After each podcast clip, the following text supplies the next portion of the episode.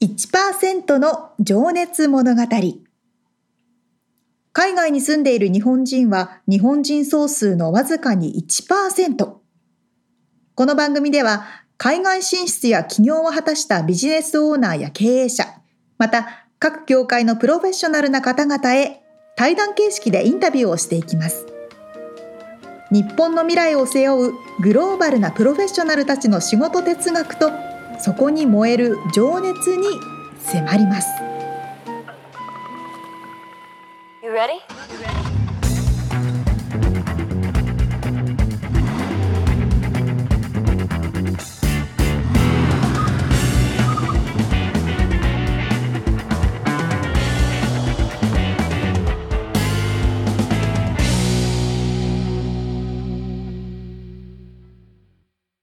こんにちは。こんにちは。1%の情熱物語260回です。皆さんお元気でしょうか？元気でしょうか？まあ、あの、夏に向かってね、まだロサンゼルスの天気はどよんどよんとしてますけれども、うん。まあ私も新しい家の庭をこう、掃除をし始めたわけですよ。うん、うん、うん。で、まあ前の住人の人がすごい草木、お花とか木とか好きだったみたいで、うん。ものすごいいろんな木が埋まってるんですね。うん。で、バナナの木もあったし、えっと、サトウキビの木もあったし、レモンの木とかもあったし、あと、パパイヤとかもなってたし、ハイビスカスもあるし、あとアボカドのすっごい大きな木もあるんですよ。あ、いいじゃん。でもね、なるのかな？なるっしょ。ものすごいき、なんかいろんな枯葉とか落ちてきてね、大変なんですけど。俺の友達もアボカドを育てててさ、すげえうまいんだよね、なんか。嘘庭で採れるやつ。なるのかな、なるでしょ。えー、じゃあめっちゃな、めまあ、ちょっと、うん、あんまり大きすぎるものは結構切ってて整えてるんですけど、ああ、そう。アボカドって大きすぎてちょっとまだ切れないねってなってるんですか？それでも切ね、自分たちで切ってるってこと？ああ、まあ、や雇ってというか。ああ、来てもらってるってことね。うんうんそうそうそうそう。危ないよね。まあ、ちょっと大きすぎるからね。うん。まあまあ、そんなような感じで、こう、掃除してたわけですよ。うん。でも、普通にあの、アパートとかに囲まれた、あの、海からも川からも別に近くない場所に私の家ってあるんですけど、うん。で、こう、ブロック塀で囲われてて、他のところからまあ、侵入できない形になってるようなところで、うん、まあ、庭があって、その木々があると。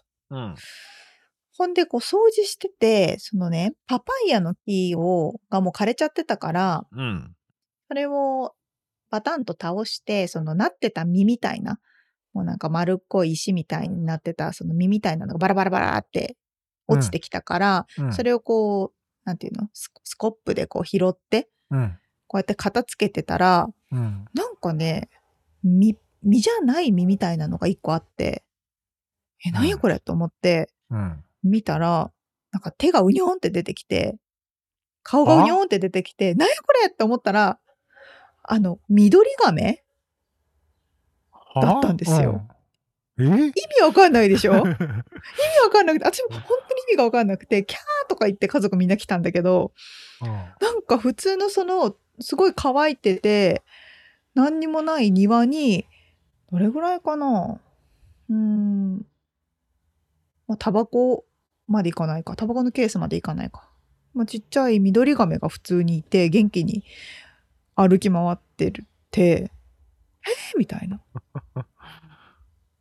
でもなんか、で、まあ、あの、甥っ子姪っ子たちがいたから、喜んでこう水に浸して遊んだ、遊んでるとか水に水あげたりとかしてたんだけど、まあなんでやろなとか、思ってはいて、で、まあそんなことしていたら、翌日、その亀を置いといた水槽っていうか、まあ、ちっちゃい外に置いといた水辺から、その亀が脱走したっていう話になって、うん、ちょっとその亀を追いかけてうろうろしてたんですよ。うん、そしたら、旦那のお母さんが、とか言ったのね。うん。そしたら、あ、亀いたのかな？と思ってみんなで行ったら、うん。どんぐらい？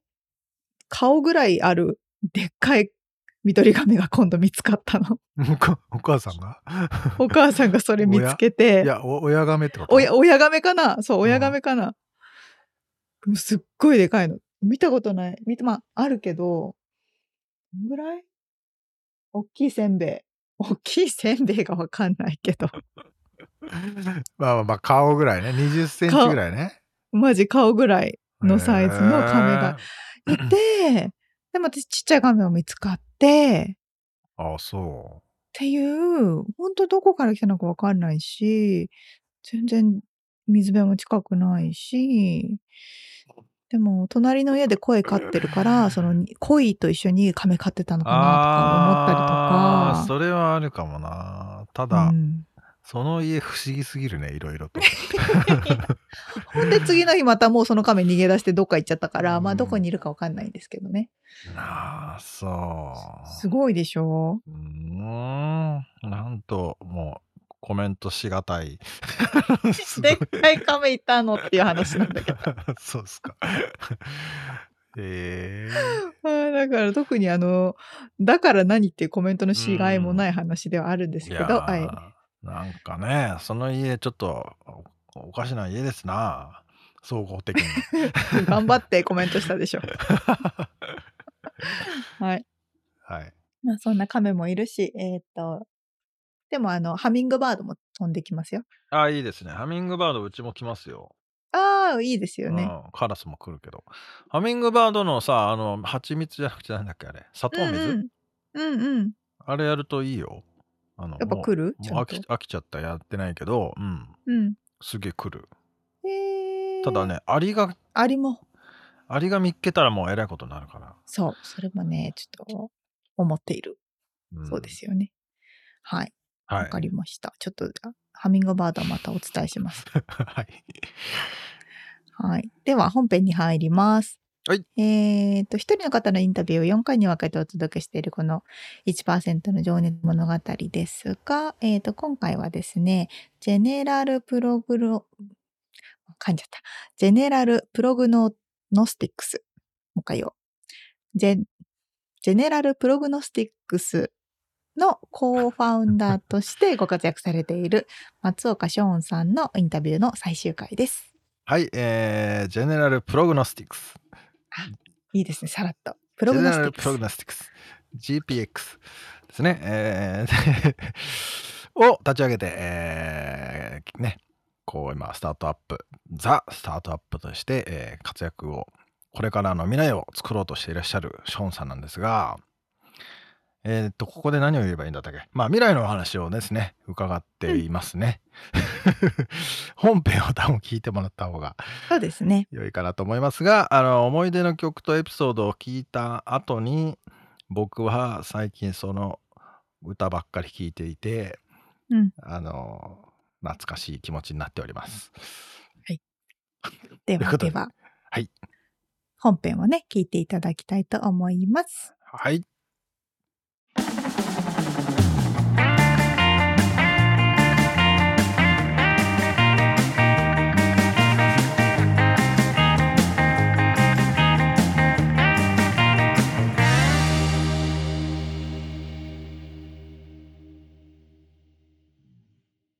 はい、えーじゃあ今からちょっと未来を意識してお話を伺っていきたいんですけど、はい。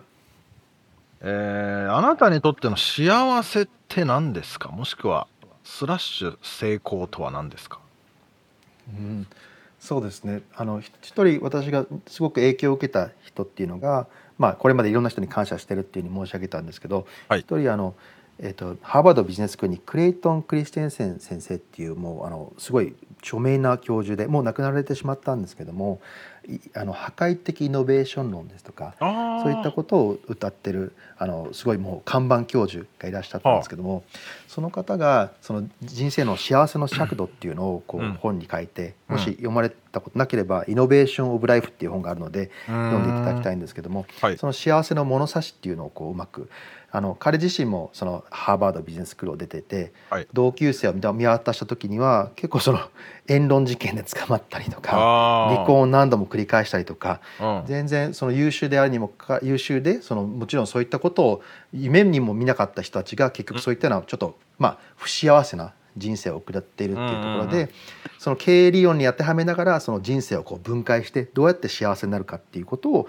書いた本なので、まあ、これ以上言うとネタバレしちゃうんであれなんですけどもうんその中の一文でこの自分の成功の尺度っていうのはどれだけあの周りの人にポジティブなインパクトを与えてきたかっていうことをおっしゃっててそれが僕の中ですごくこうインインパクトがあってもちろんその先ほど申し上げたように投資家に対してはリターンを生まなきゃいけないとか患者さんに対してはこれなんとか成功してあのあのね、あの安心して暮らせるようなこう届けたいっていうのもあるし家族を楽にしたいっていうようなうん。ああるんですけどもあの、まあ、そういったようなその成功経済的な成功とかっていうのを除いあの、まあ、一歩下がってみてやっぱりこういいかに自分がこうしあの亡くなるまでにあの世の中にポジティブな影響を与えてきたかっていうところは、あのそれが多ければ多いほど僕の中での成功幸せなのかなっていうふうには思いますね。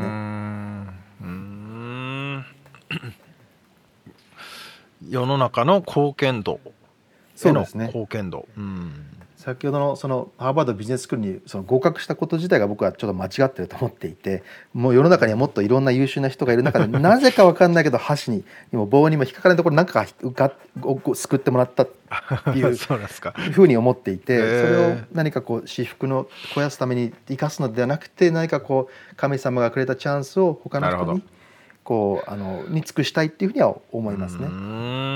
その感触っていうのはあの今の知見とかねまだだから世には出てない2024年の末にあの世の中に多分出るっていう形になるのかな？予定をされてらっしゃるかと思うんですけど今の、はい。G GPX の事業ですね。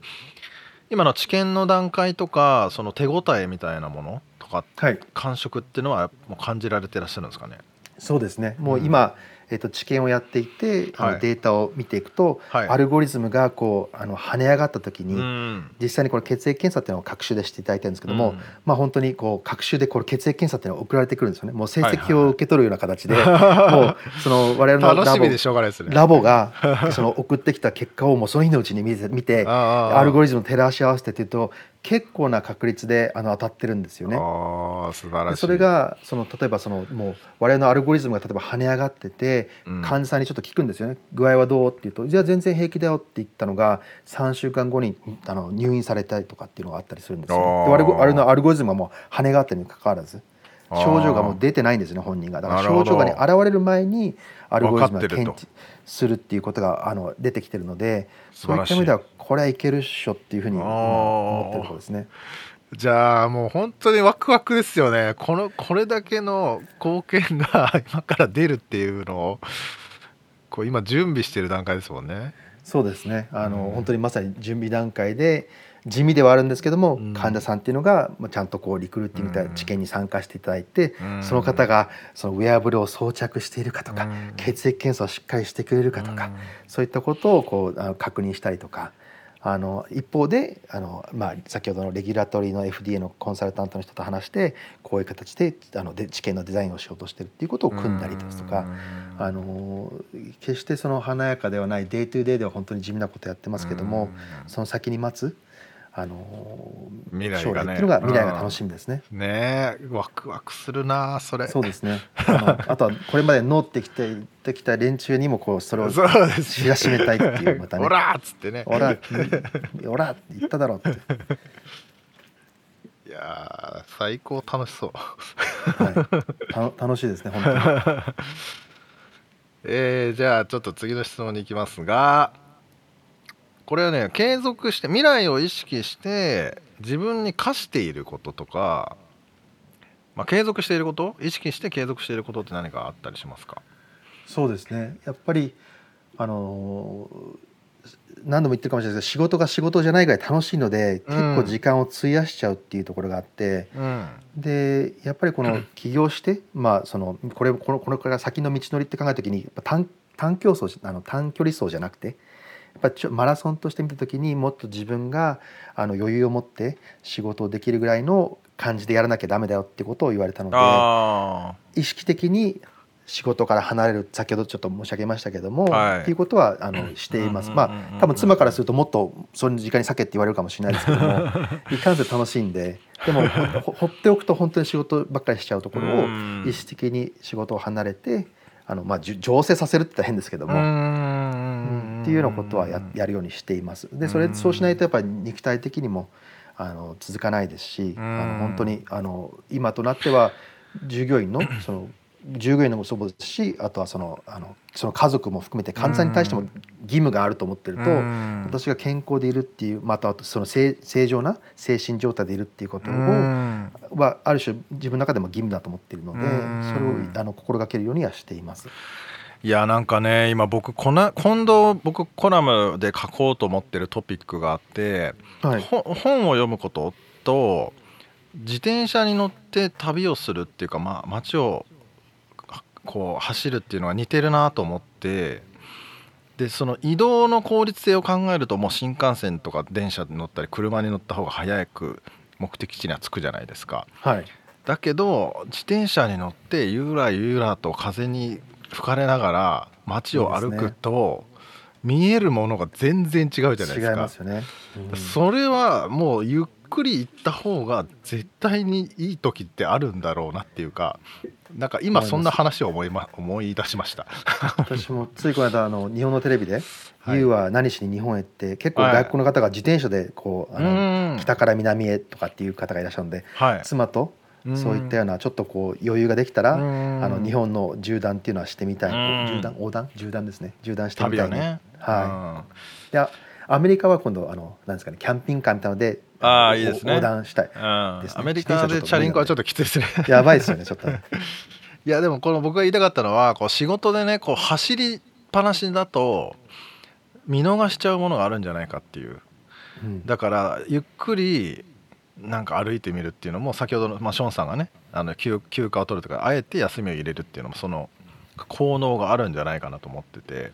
そうですね。んこうやっぱ多分走った方がいいしこうなんか効率性だけを求めるとそっち行っちゃうんだけどそうじゃない、まあ、無無駄なことかもしれないんだけどもなんかそれを見ると別のとこからアイデアが浮かんできたりとかそうですね。そういうのがねあるのかなと思ってちょっとうんそんなことを思い出してました。思います思います、うん。あのそうですね。またあとはその従業員の方に対してもなんかこうずっと働いてないっていうところを見せるっていうのも、そうですよね。あの私のそのコーファウンダーっていうのはその、えっとまあ、実はバルセロナに住んでるんですけども。ああそうなんですね。ススペインか、うん。スペインですね。はい。なので彼はもう週末は一切メールもあのテキストも見ないんですよね。で夜と朝はもうか決まってあのメールをしない。まあ本当に非常事態っていうのはややりますけれども、うんうんうん。例えばこの間のそのシリコンバレーはい銀行倒産はい。はい。はい。はい。そういう時はやりますけどもそれがもうかきっちりと決まっててだからちょっと羨まいしいところで、うん。あの私もそれに近づけなきゃいけないなというところそうですねがありますね。確かにその周りがの社員さんがそれを見ることもね意識して大事ですもんねそれってなんかそうですね。うん、いや僕もやんなきゃいけないのかなと思っちゃうとプレッシャーになっちゃったりするしね あのそうですね。うんいやー面白いなじゃあちょっとねちょっと次の質問に行く前に僕のちょっと個人的興味もあるんですがはい。これからのヘルステック人間の健康とテック業テクノロジーですねでどういうふうな風になっていくんだろうっていうのをちょっと見解を伺いたいなと思ったんですけどいやいや、その見解を述べられるほどのあの知見も経験もないですし、あの特にその臨床的なあの知見っていうのはあの私のコーファウンダーの人間があって、うん私はどちらかというとビジネスサイドのこう資金調達とかそういったののあの担当なので、将来を見据えてどうなるかっていうのはちょっと述べられるほどのあのおおおこがましくて言えないですけども。そうですか。ただまあ、いうん。これはもう一般論に近いんですけどよりよりパーソナライズされるっていうことは、ま、間違いなああなるほどなるほど。くて、うん、そうですね、まあそうですよね。個人個人に合った形で。うん、そうですね。うん。まあ、やっぱりじゃあそのウェアラブルとか、まあ、さ埋め込むやつもあるっておっしゃってましたけどその辺がやっぱ人間の日々の生活の中にもう入ってくるって感じなんですかね。うんままあ、そうですね。うん。間違いなく、そこは間違いない。植え込み型ごめんなさい。植え込み型っていうのは、うん。やっぱりその手術を必要とするのでそれを敬遠する方がもうほとんどほとんどというか多いんですよね。はいはい。なので我々はその重症だけれどもその手術をしてししたくない人とまあ、あの軽軽度というか、まあ、中症ですね。中度ぐらいの方も、そのわざわざ埋め込み型のものを入れるものほどでもないよっていう方を対象にマーケットとして見据えてるんですけどもただ、まあ、あの先ほどおっしゃったようにそのウェアブルですとかそのよりパーソナライズでよりデータを多く集積して何かそこであの、個人的にあのもう本当に例えばこの薬は3ヶ月に一遍飲みなさいとかこのこれを何ヶ月に一遍しなさいとかではなくてもう個人個人の症状ですとか、そういったものに合わせて、あの医療っていうのはどんどんあの、変わっていくっていうのは間違いないですよね。なるほど。いやなんかアップル社も結構そっちの方向に行くんじゃないかって話をこの間聞いてなんか AirPods そうですね、とかねあの辺もデータを集中収集してるらしいですね。そうですね。なんか体温とかそういうのを測るとかっていうのはあると思うんですよね。うん、ね。どこの会社さんもやっぱりヘルスケアには興味を持っているというか、はい。うん、あのなのであのどんどんどんどんそのその方向になればいいなというふうには思いますね。うん、ありがとうございます。じゃあ、えー、終盤に入ってきますが、えーと、と直近の目標まあこれはねもちろん会社のことがあれだと思うんですけど、まあ、人生も含め直近の目標挑戦したいこと将来的なビジョンっていうのを伺ってもよろしいですか？そうですね。すいません。あれですね。やっぱり会社のあの、まあ、ある程度の次のマイルストーンっていうかその FDA の承認っていうのはもちろん次の目標としてあるんですけども、はい、まああの実はその今の会社をやりながら次のことを考えるというのもあれですけども、うん、あのゆくゆくはそのじあの自閉症の子供と一緒にレストラン、うん、彼が料理が好きなんですよね。へあの、うん、あとはその一緒に畑仕事っていうのをやったりするんですけどもこれは、うん、あのちょっと宣伝も兼ねて申し上げるとプラネットボストンっていう組織があってですねこれは友人があの自閉症ですとかそのあの特別支援が必要な方方が、まあ、そのグループホームとかでこもってるのではなくて積極的に自分ができる形で、あのまあ、畑仕事をするっていう、あの組織を作っていて我々もあのよく行くんですけどもそこで農作業をしてそこののあの食材を使って僕と息子であのレストランをやっていいですね。はい。ただそうですね。もうあのミツさん来たらつけつけで払ってもらってもうつけで潰れると思うんですけどその会社のレストラン自体は。でもそういった形であの、まあ、何かあのもうちょっと今このテヘルステックっていう形で頑張ってやってますけどももうちょっとこうあのなんですかねちょっと地に足のついたというかついた？そうですね。まあ、うん。でそこでまたその特別支援が必要な人たちを雇って、はい、彼らがあのできる範囲であのそうですねあの貢献してもらってそもちろんその代わり給与っていうのをあの払ってやっぱりその自活できるぐらいのあのいろんな働き方がある人たちの中で、うん、あのいろんな働き方が必要とする人たちが、うん、まあ、自活できるぐらいのそういったようなあの、まあ、エコシステムっていうか、まあ、仕組みみたいなものですね。なればいいな、その一端になればなっていうのはもう本当にちょっとこうあの大きな夢として将来的な夢としてありますけどね。ですね。そのプラネットボストンっていうのは、まあ、ボストン発祥ってことなのかな？そうですねそうですね。それはでも他のエリアにもこう拡大していくようなビジョンがあるんですかね。そういうまずは多分そのボストンで今畑をもう何エーカーか忘れちゃいましたけどすごい大きな畑を間借りして、でそこで日本の食材を作ったりですとかもう本当にこう根伝あのかあの開墾？そんなようなことをして更地から更地からやってっていう。もともと畑でだったと思うんですけどもそこをまた掘り起こしてっていう形だったんですけども。で無農薬でやってるっていう団体でそうですね。すごい。あの尊敬する方があの中心となってやられてるんですけども。でたまにさっきの話なんですけど仕事からこう頭を切り離してあの農作業に没頭もう雑草取りとか そういったのに没頭するっていうのはまた気持ちいいんですよ、ね、気持ちいいですよね。いや本当わかります、はい、なんか土触ってるってなんであんな落ち着くんですかね。そうなんですよね。本当に。でまたこう植物が植物が可愛い形の成長してくれるとまたよしよしっていう感じでね。そうですよね。うん。あのそれやっぱ毎日とかね見てるだけでもあここが伸びたなとかここになんかつぼみが生えてきたなとか。そうなんですよね。若い頃だったら絶対感じられなかったことなんかちょっと何なんですかね。そうなんですよね。それが嬉しくてしょうがない。僕もねあのコロナになった直後にレモンの種を植えたやつがまあまあでかくなっててですねあそうなんですか？もう身長も超えてましてですねまあまあ、えただまだ実がなってこないんですけどねいついつあまあそうですね。いつ来るんかなと思って早くそのレモンで焼酎を飲みたいんですけど。あいいですね。楽しみにしているんですけどねもうこう毎日見見ながら早くレモン育たないかなと思ってますけど。いいですよね。うんどうですか？素晴らしいビジョンがあるんですね。お子さんとレストラン。うん。じゃあちょっと、えー最後のまあこれ質問というよりも今今後活躍するであろう若い世代ですね。今まあ日本にいる方をちょっとま意識してもらえたらと思うんですが松岡さんみたいにね起業して活躍したいと。いうような若い方に向けたメッセージをちょっといただきたいんですが。いやまたそんなおおこがましくてそんなことを言うような立場にはないんですけども。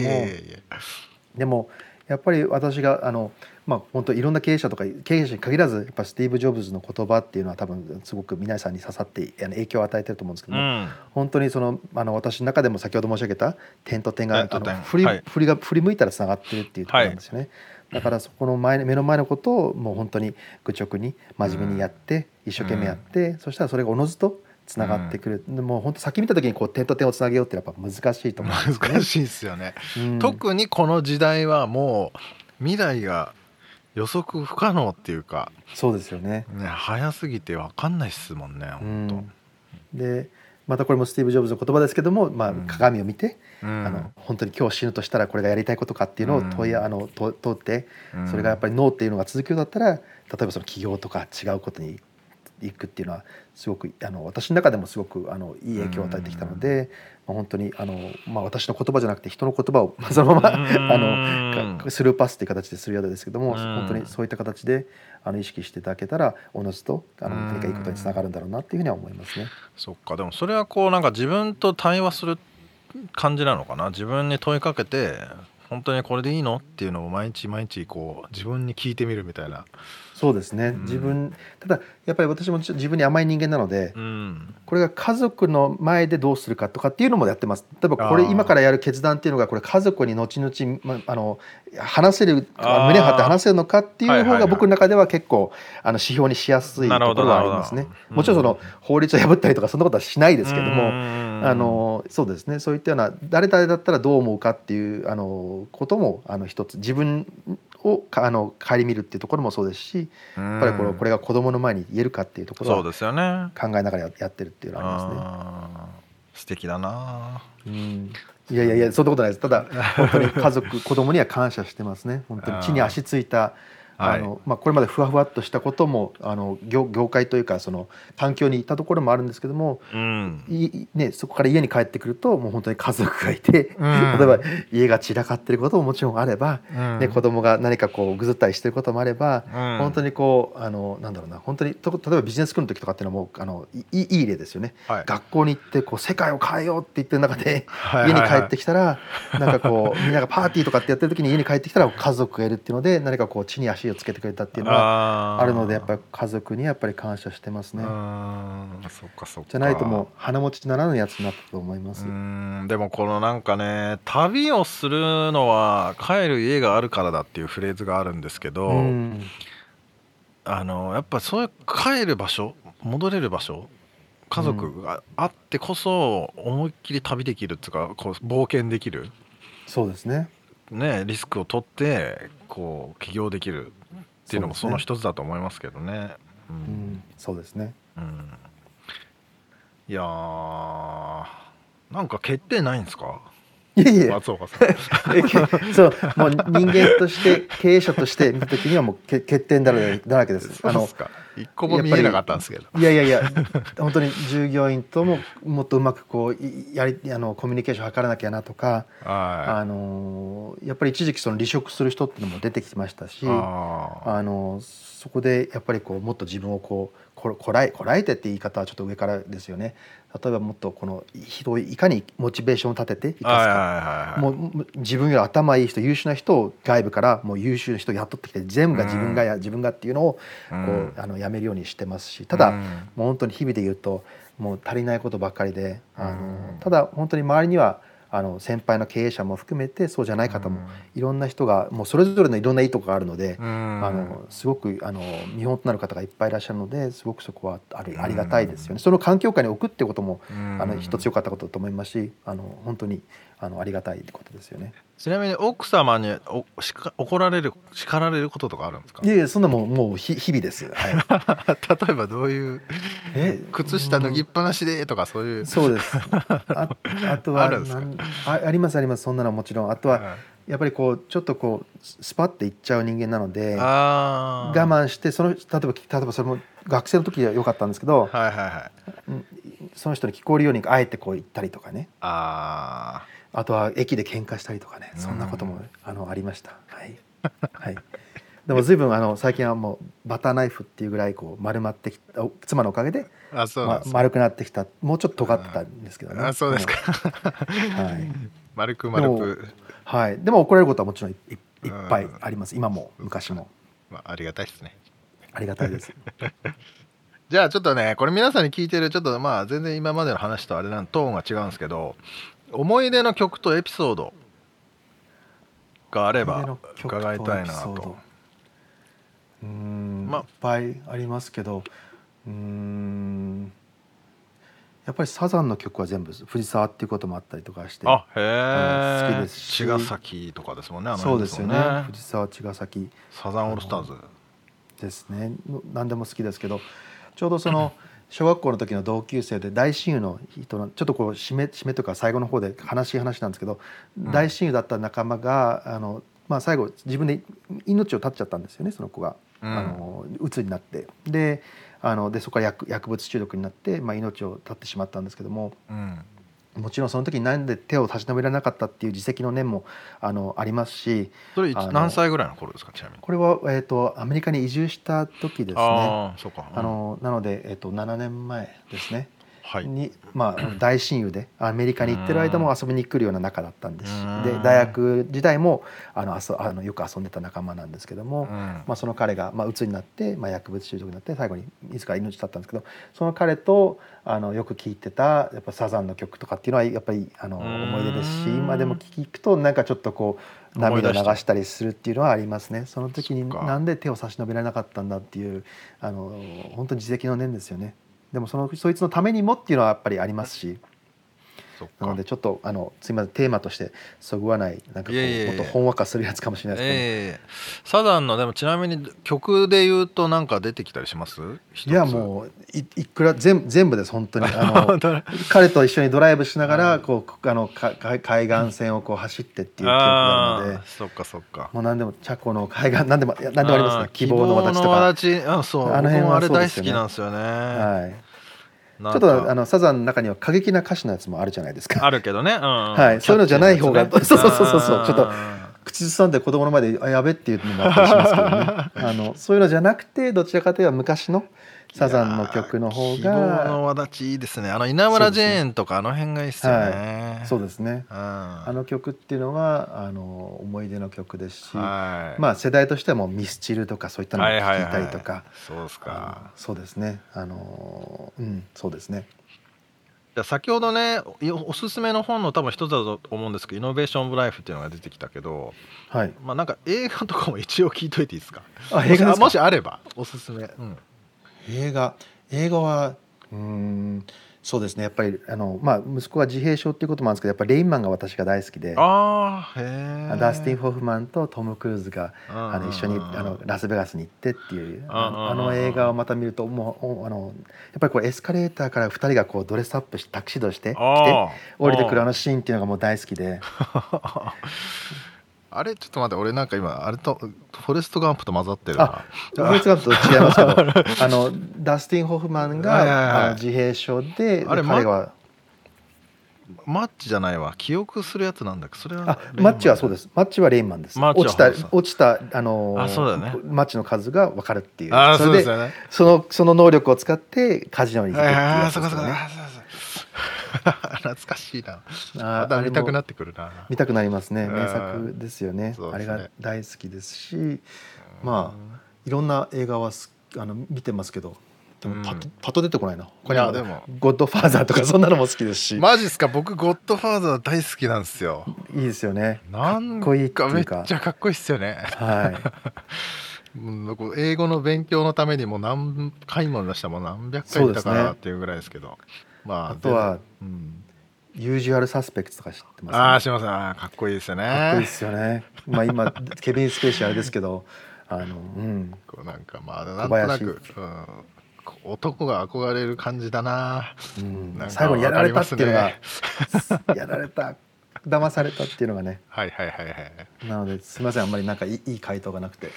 いやわかりました。ありがとうございます。じゃあちょっともう本当に最後の抜き打ち質問というかおそれはちょっとえ NG カットしましょう。あのねまあ「How I Build This」でも出てきますけどあなたはまあまだねこう成功者というふうに僕が言うと多分翔さんはそうではないと言うと思うんですけども傍から見ればまあ成功の道を歩んでいる人だと思うんですよ。いやいやで、まあ、今までの、まあ、人生ラッキーか実力か何パーセント？いやもうあのだと思いますか？いやもうあのラッキーしかないんですね。実力っていうのはほとんど、もうもう本当に1%んなんかそんな言葉もあったかもしれないですけどね、99%の運と1%の実力そういうふうに思ってます。何かこう起業してあの、まあ、僕をこう勇気づけてくれたって言ったら怒られますけども、うん。周りにもたくさん成功してる人がいて必ずしもこのめちゃくちゃ優秀だっていう人というかっていうよりも、うん。もう何かこう周りを巻き込んではい。一つになって邁進するっていう事業をもう、はい。あの推進させる力っていうのが、うん。もっとやりきる力っていうのがやっぱり重要だと思うので、うん。あのやっぱりあの実力なんていうものではなくて本当にほとほぼほぼ運だと思ってますし。うん。それがあの運も味方にするぐらいの何かこう引きつけるものがあるんでしょうけどもそのうん。周りを見てると、うん。本当にあの運っていう要素の方が多いですよね。うん。でもきっとショーンさんもその引きつける何かがあるんですよ。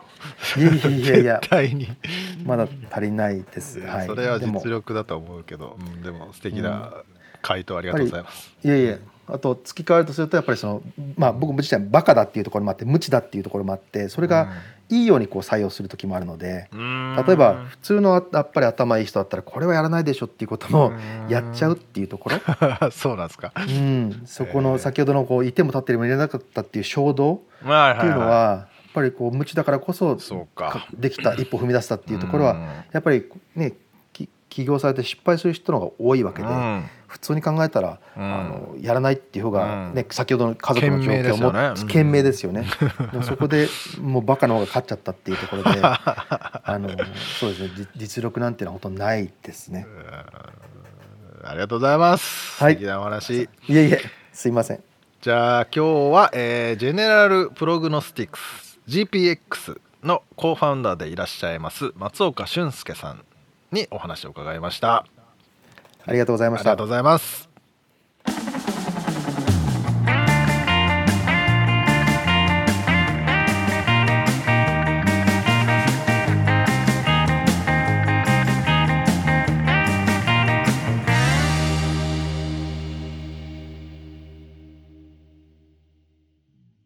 お子さんとレストランを開く夢っていうのがすっごい素敵ですよね。本当ねえ。ねしかも、えー自家栽自家栽培なんつうんだ？自自給自足じゃなくて自分たちで、うんうん、自分たちでうん育てた野菜でレストランを開くってもうなんちゅう素敵なーすごいなー、うん素敵な話ですね。できるよね絶対やりそうだもんね、いや、うん、本当よ。まあ、家族もねいっぱいいるしね。うん。うん、そうですね。うん。いやー。料理とかはするのかなショーンさんそうなんですかその辺ね。は言ってなかったけどうん。うんまあでも沙織ちゃんもね家に果物やらうん野菜がなってたらできそうですけどね確かに確かに。そうですね。うーんワクワクする未来いやもう未来しか感じねえっていうか未来しかないよねこの授業 いや、すごい。また、ま、だってそういう分野って間違いなくね、必要とされてくし、今後伸びていく分野でしょうからね。うんうんうん。ね。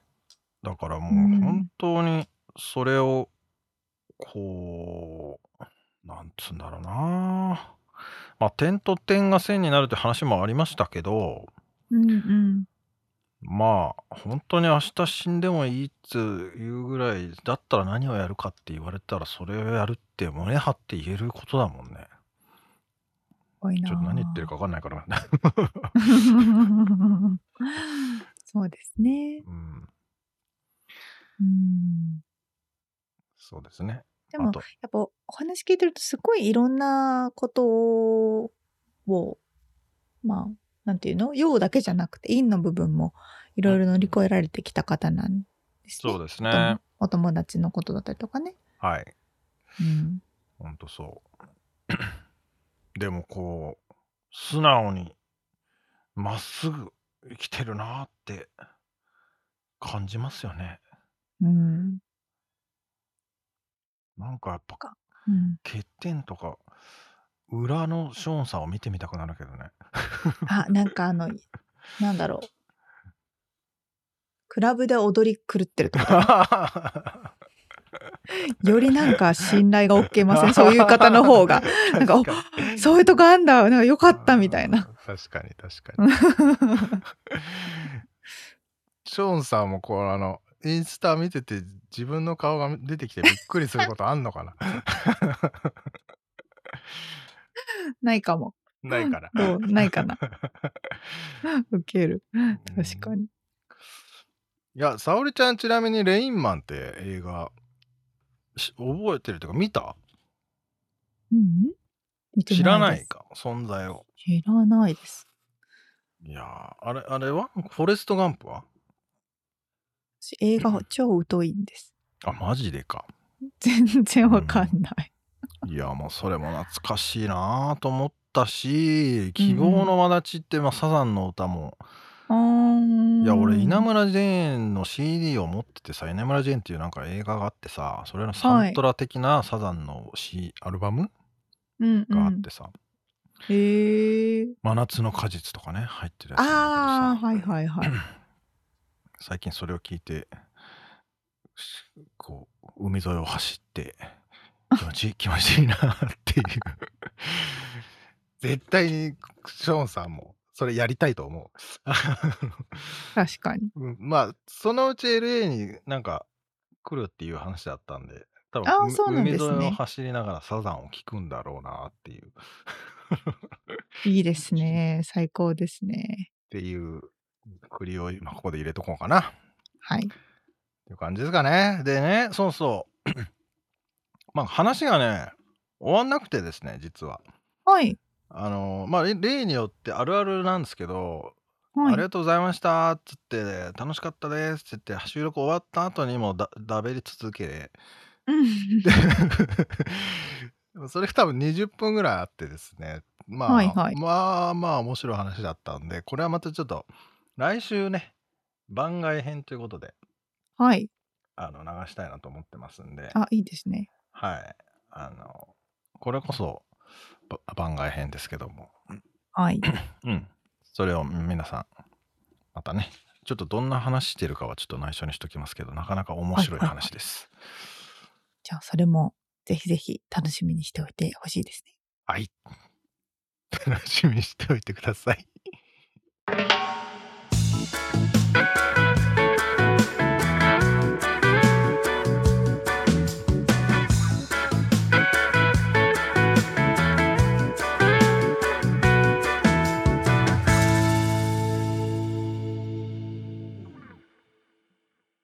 リアルアメリカ情報よこのコーナーでは最新のビジネス生活情報をアメリカ・ロサンゼルスよりお届けしてまいります。はい。今日は僕が担当いたします。お願いします。前回の先月の話でね、ちょろっと出たんですけど、日本とアメリカの年金制度について、うん、えー、今日はお話ししてみたいなと。はい。というのがね、前回、えー武者ひろ子さんですね、えーのお話の中に、まあ、日本のへの永住帰国も少し考えているという話があって、うんうん。まあ、僕もそういうことを考え出していて、うん。まあ、ちょっと調べてみたというか、はい。感じなんですけど、えーっと、まず、まあ、沙織ちゃんもね、僕もね、日本うん。とアメリカでの就労時期があるわけですよね。うん。うん。だから両ありま方すねで年金をうん払っうん。払ってたという、まあ、じ期間は違えどね。うんうん。で、年金制度って理解してますか？沙織ちゃん。一応、その一定の期間払った方だけが日本ではもらえるっていうのは理解してます。うん。それぐらいしか知らないかな。うん。まあ僕もあまりよく分かってないしんですけれど、うんうん。まあ 2, 二国をねまたがっても、うんえーまああ日本の制度アメリカの制度ってあるんで、うん。あのそれを両方ばっちり理解するのはちょっとなかなかむずいかもしれないが、うん。まああのね退職した後にちゃんともらえるもんはやっぱもらわないといけないので勉強しなきゃなと思ってですね。はい。うん、で、えーまあ入国またいでいても日本とアメリカは、えー実はなんとかなんとかというですねあ、なんとかなんとかという。あれ？なんとかなんとかっていうのをどっかにメモしたんだけどそのメモをどっかに忘れたみたいではい。えー、なんだったっけななんとか条約ですねはい。えー日米租税条約かなうーん。それはあれか税金か税金の問題なので関係ないですね。失礼しました。えーわからないんですけど、まあ、日本とアメリカが あの、えー良い付き合いをしているのでどちらでももらえると、結局。両方もらえるよってこと？両方でもらえるよ。どっちに住んでいてももらえるよと。ただ条件はあの10年以上、うん。えー加入期間がないといけないとうんうん。いうことですね。うん。はい。で、えーアメリカの場合はあのソーシャルセキュリティっていうふうにね、うん。呼ばれておりますけれども、はい。社会保障税として、えーはい払っていると何パーセント払っているか知ってますか？えー、ものすごい取られてるからな。5%くらい惜しい。えー ?7%。えーその間ですね。6%。6.2%が。給料から持ってかれてますと。うん。でこれはねでもあの非雇用者は6.2%でうん。自自営業の人は本人も払ってるんで、まあ、あと会社側の負担が6.2%あるから、はいはいア。メリカの場合はトータルで12.4%が、えーこうなんだ税率として保険料率として、えー指定されているということですね。なので沙織ちゃんの場合は6.2%自分で払ってうんう6.2%ん会社が払っている、会社が払ってる。うんなるほど。はいそれに比べ日本は多いでしょうか？少ないでしょうか？えー、日本は少なそって思うよね。う。うん。って思ってたんだけど日本は実は多くてですねあら。本人が9.15%えー。会社も9.15%えー。なので、えートータル18.3%が、えー給与から払われてると。えー。の割にもらうの少ないイメージあるよね日本そうそうそうそうん、だからそこはね多分アメリカは少ないけどなんかもらえるの割と多いんじゃね？みたいなう。うん。日本に比べれば？話もあるんですけど、はいはい。まあ、ちょっとその辺はいざもらった時じゃないとよくわかんないんですけどそのもらう、ねうんうんうん年年代とかね、そうですね。うん、あるんで、まあ、ちょっとその辺の話をするとうん。うんとねなんか制度体系としては日本は2階建てアメリカは1階建てっていうふうに書いてあったんですけどこの辺はよくわかりません。わかりません。そして支給開始年齢がはい。あの日本は基礎年金が65歳から厚生年金が男性63歳から女性は60歳から。なんだけど、US は66歳からしか年金はもらえないと。なるほど。そしてそれがまた引き下げられよう、あ、引き上げされようとしていると。2027年には67歳じゃないともらえなくなるよっていう。まあでも確かに。まあね、長生きになってますからね。そういうことですね。はい。で、この辺の数字はね、なんか、イギリス、ドイツ、フランス、スウェーデンとかを見てみても、うん。65歳、ろえイギリス65歳、ドイうんツ65.7歳、7ヶ月、うん65歳と7ヶ月。微妙な数字だな、はいはいこれ。うん。フランス66歳、スウェーデンろ65歳か。はい。って感じで、日本が実は一番早いみたいな感じですね。うんうんうんもらえる、始める年齢がね、65歳。はいはい。これでも変わってんのかね？変わるんかね？なんか2020年の情報だな、これよく見たら。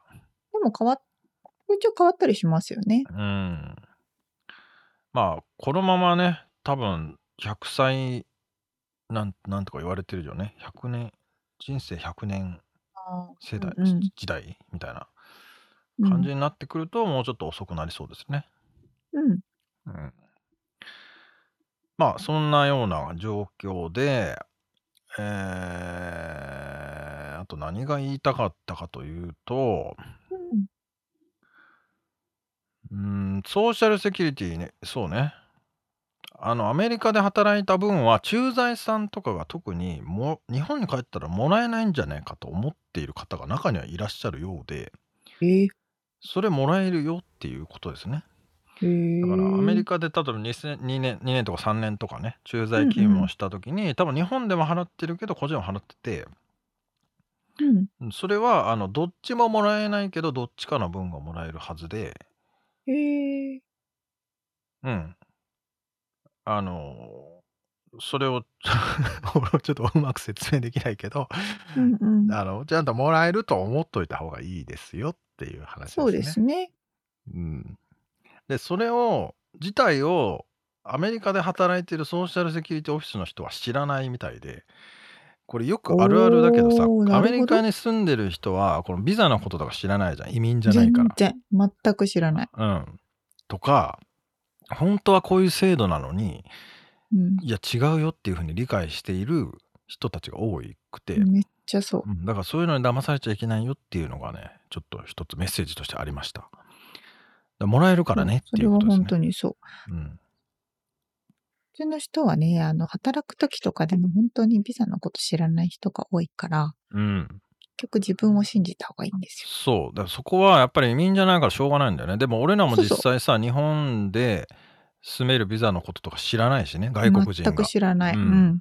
そうそう。だからそんなのねあの知らないよとかそんな制度ないよとかで適当に言っちゃうかもしれないんだけどそこはね移民の人に聞いた方がいいので、うんう。うん。ん間違いないですね。はいでさっきちょっと出た日米租税条約っていうのがあの課税ですよね。をだからダブルで払わなくてもいいよっていうことですな。おー。うん、もらうときに申告してその時課税されるんだけどその時は、うんあのどっちか日本でもらうんだったら日本でアメリカでもらうんだったらアメリカで税金を払えばいいので、うんうんうんうんあくまで居住地のみの課税ということなので、ダブルで払わなくていいよっていうこの辺もだから騙されないようにした方がいいよってことですかね。でも騙す、ね、わかんなくなっあの、知らなかったらね、なんか。うんまあ騙されるというか、そうだね騙さ。れるというか、や、両方ね、うん。払っちゃいそうですけど。うん。ちょっとうまく説明できてないかもしれないんですけど、えーまとめると、えー日本のね、あ、ただね、そう、違いはね、そうだ、アメリカは、えー非保険者は、あの、雇用、非雇用者か自営業者なんですよ。で。日本は全部、全員、全居住者を対象にしているんです。働いてない人でも、あえー年金もららえる権利があるってことですかね、これは。なるほど、なるほど。うん。あ、ちゃうか？でも最低加入が期間が10年だから、あ、払えるっていうことかな。ああ、なるほど。あ、ちょっとよくわかんないな。自分で今言ってて。ちょっとここは、そこは調べましょう。皆さん、皆さんそこは自分で調べましょうう。んまあ、ただこの言いたかったのは国民皆保険っていうのが、うんえー日本にはありますよと。はいはいはい。はい。で、えー基礎年金給付費の50%を国が負担する。など他国に比べて手厚い制度になっているということですね、うんうん日本は。なるほど。はい。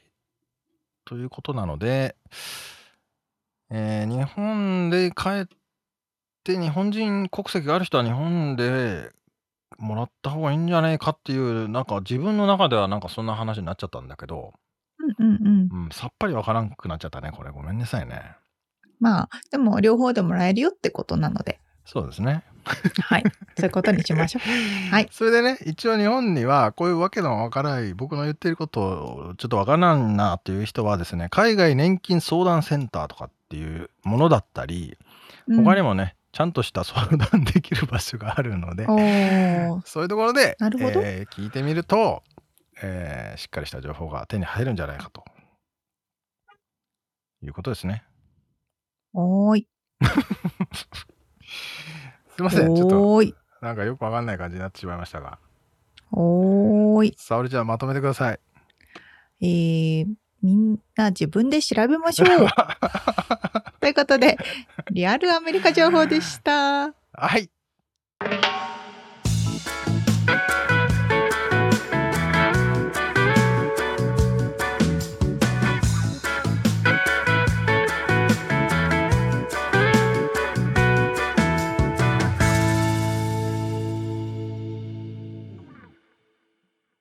はーい。ではでは、締めのコーナーです。質問。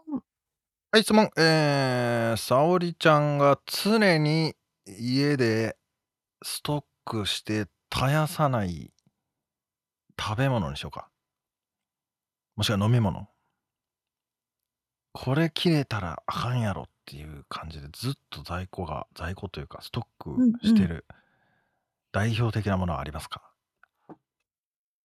ラーメン？ラーメン？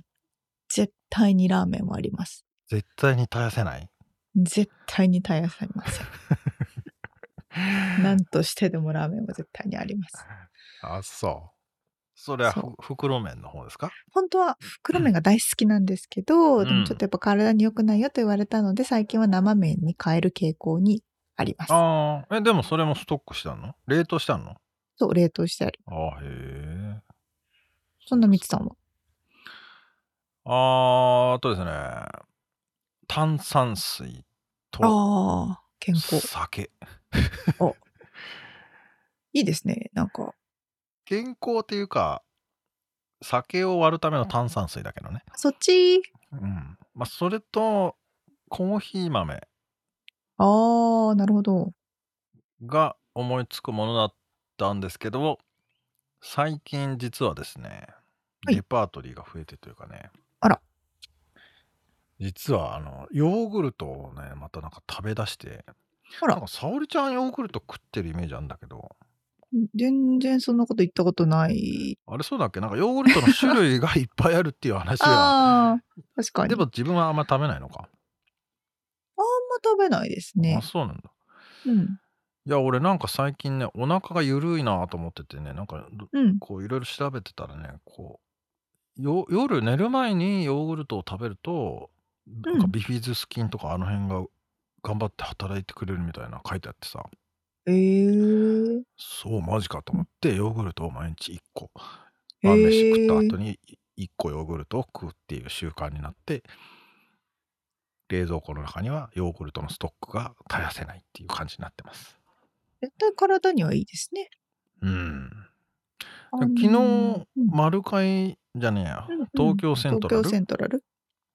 に行ったらヤクルトをやたら買ってる女の子がいてさそれと確かにああります確かにね。それもありかって思ったそっちもあるな。確かに。うんで？なんかね、ヨーグルトで言ったらね、うん。カスピカヨーグルトって知ってます？いや、知らない。あの、こっちってグリークヨーグルトって言って、うんうんまあ、カッテージチーズみたいにもうすっごいカッチカチ結構硬いヨーグルトが多いじゃないですか。あは。そうだな。そう。そう、え、みつさん何ヨーグルト買ってるんですか？いや、でもグリークじゃないのかな。硬いって言っても、まあ、そうか。固まってるやつを俺はこうぐちゃぐちゃにするって食食うからね。あー、そしたらまあ柔らかくなるか。まうん。あでもチーズみたいな感じ？どっちかっていうと？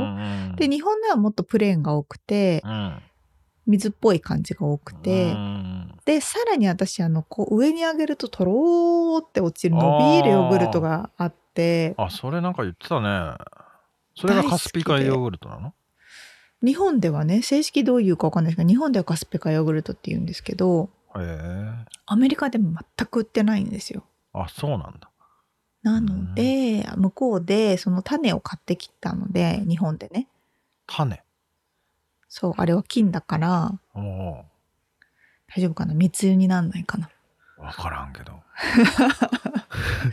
カスピカヨーグルトの元っていうのがあって、それを買ってきたので、今度培養して、そうそう行こうかなって。一回作ったらその種からどんどん別のに培養ができるから。ちょっとあれ作ろうだ。かなと思昆って。布茶みたいなあれだ。ああ、そうそうそうそう。そう、発酵してるんだもんね。え、それは何？そうそう普通のヨーグルトを付け足し付け足しでいくの、うんそれとも牛乳とか？最初は無菌の牛乳、無菌無菌じゃない、無菌？無菌か、無菌の牛乳かなんかを使ってあ作ヨーグルトって？できにしてたら、うん。あ。ああ。それを今度は別の牛乳に入れたら、それの牛乳がみたいな、どんどんなっていく。あーそれどうやって育てんの？外でやんの？冷蔵庫なんかね常温だったりとか、ちょっとよ温める用の機械があったりとかいろいろするんですけど、うええあ、それ面白そうだね。ちの実家はいつもヨーグルト作ってて、うーん。ああったかい豆乳ヨーグルトがよく出てきてた時期がありました。ったかい豆乳ヨーグルト。結構美味しい。あ、そまあ豆腐ですよね。う。あ あ。まあそうか。うん、まあ豆腐だよな。うん確かにまあそうなんか？豆腐ってでも大豆とだって。豆乳みたいだから、まあ、あーまあまあ似たようなもん。あ、へえ。あ、じゃあカスピカヨーグルト上手にできたらお裾分けしてください。わかりました。みつさんも自分でちょっとグリークとか作ってみてください。そう、作るのは嫌だからちょっと怖いな。ただでさえお腹が弱いから。そうね、確かに。はい。はい。ということで、えっ、と、今日今日というか今回ですね、お届けしたインタビューの内容とリアルアメリカ情報のインフォメーションはブログに掲載しております。podcast.086.com、podcast.086.com、または1%の情熱物語で検索してみてください。はい、えー番組がちょっとでも面白いと思っていただけたらぜひフォローもお願いします。お便り、レビューもお待ちしています。そして、番組サポーター、パトロンさんからのご支援も引き続きお願いします。詳細はウェブサイトを見てね。はい。ということで、今週も聞いてくださってありがとうございました。ありがとうございます。そして来週は番外編があるんあ、だよ。そっかそっか。で、ショーンさんの、えーちょっとした、えー小話、小話というかですね、なんというか面白い話があります。では番外編も楽しんで聞いてください。そしたらまたその次の週にお会いしましょう。じゃあね